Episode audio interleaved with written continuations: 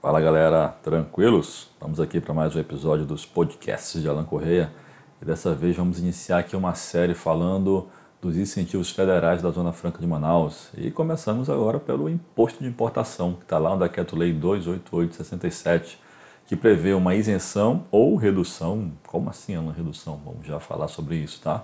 Isenção ou redução na importação de mercadorias estrangeiras para a Zona Franca de Manaus, destinada ao seu consumo interno, à industrialização, à atividade agropecuária, pesca, instalação e operação de indústrias e serviços de qualquer natureza, assim como a estocagem para reexportação. Ou seja, amigo, você importa aqui para a Zona Franca de Manaus dá aí a utilidade que quiser dentro dessas opções previstas aqui no Decreto Lei 288 e você não vai pagar o imposto de importação, exceto se você estiver importando armas, munições, fumo, bebidas alcoólicas, automóveis de passageiros e produtos de perfumaria e tocador preparados e preparações cosméticas, tá? São exceções aí de produtos que não gozam dessa isenção do imposto de importação.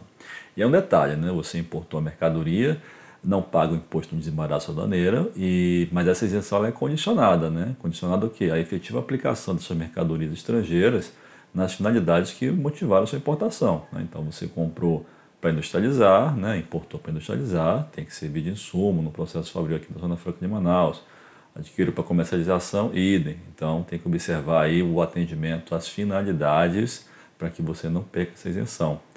Tanto que, olha só, as mercadorias estrangeiras importadas aqui pela Zona Franca de Manaus, se saírem daqui para, outro, para outros pontos do território brasileiro, isso que a gente chama de internação, né? internação quando você tem uma mercadoria aqui da Zona Franca de Manaus e sai daqui, vai para um outro ponto do Brasil, né? outro ponto do território brasileiro, ficam sujeitas ao pagamento de todos os impostos exigíveis sobre as importações.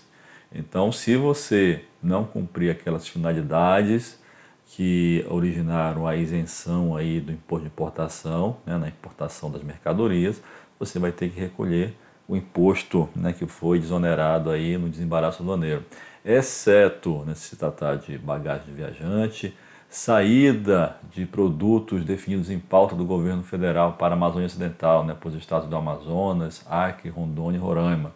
Pauta, não? como assim pauta? É, o governo federal ele fixa uma pauta é, em que ele elenca aí, né, os tipos de motores marítimos e de polpa, é, utensílios de empregado atividade pesqueira, enfim, é uma série de produtos que são pautados e aí você pode importar aqui pela Zona Franca de Manaus e mandar né, para qualquer município aí dos estados que compõem a Amazônia Ocidental, que você também não vai precisar pagar esse imposto que você foi desonerado da importação, ok? É uma exceção aí à exigência quando você faz a internação de mercadorias.